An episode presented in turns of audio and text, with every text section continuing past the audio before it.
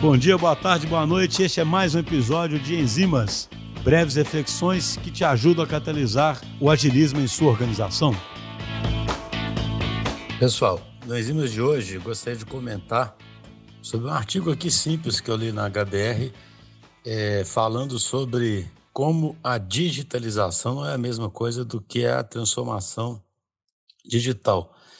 É, é algo já bastante falado, acredito eu, mas eu acho interessante a gente sempre relembrar disso. E basicamente o que os autores mostram é que muitas empresas começam a simplesmente digitalizar aquilo que elas fazem, sem essencialmente fazer uma reflexão mais profunda sobre qual é o modelo de negócio delas ou qual deveria ser o novo modelo de negócio delas nesse mundo que está em constante mutação. Então, os autores eles fizeram um estudo aí com algumas empresas e perceberam que aquelas que prosperam mais na era digital e principalmente aquelas que conseguiram ter melhores resultados mesmo no ambiente pós-pandemia eram aquelas que faziam, segundo esses autores, três coisas.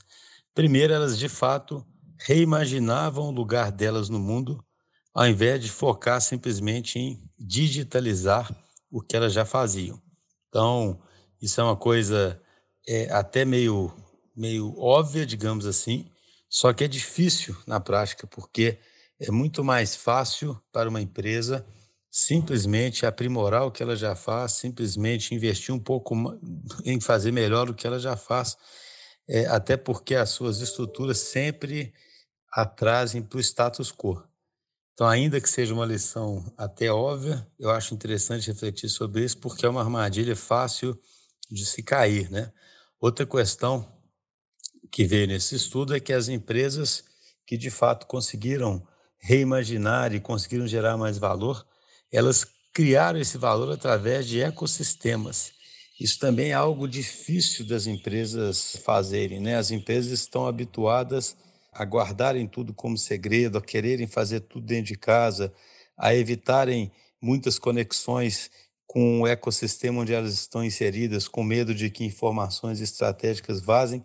Mas a verdade é que nesse ambiente de tanta inovação, de tanta transformação, a empresa tem que estar muito bem integrada nesse ecossistema, tem que tirar proveito de várias inovações que são é, que acontecem dentro desse ecossistema. E aí a gente volta para o item 1, reimaginar muito bem o lugar dela no mundo, justamente porque ao tentar atuar num ecossistema, ela poderá ter que abrir mão de receitas, poderá ter que abrir mão de certos modelos de negócio, mas estrategicamente pensando no futuro onde ela ocupará uma posição de mais destaque e com mais foco ou mais ousadia naquilo que ela faz bem. E, finalmente, eu achei isso bem interessante comentar aqui no âmbito dos agilistas. Essa pesquisa deles mostra que a empresa também tem que reimaginar o modelo de criação de valor. E esse modelo é muito baseado em times que conseguem se focar em resultados e times que sejam autônomos, enfim. Você já viu falar muito disso por aqui, né?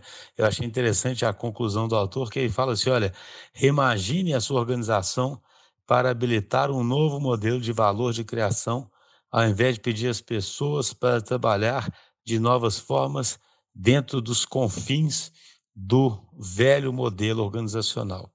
É aquilo que a gente sempre comenta aqui: não existe uma prescrição, mas o fato é, se a pessoa continua presa a uma estrutura, a uma caixinha, onde ela tem uma meta local e pouquíssimo grau de liberdade, é muito difícil você imaginar que a empresa vai reimaginar o modelo dela de forma ousada ou que a empresa vai conseguir interagir com o meio ambiente no qual está inserido e se posicionar de uma forma diferente. A empresa vai, no máximo, fazer com mais eficiência o que ela já faz.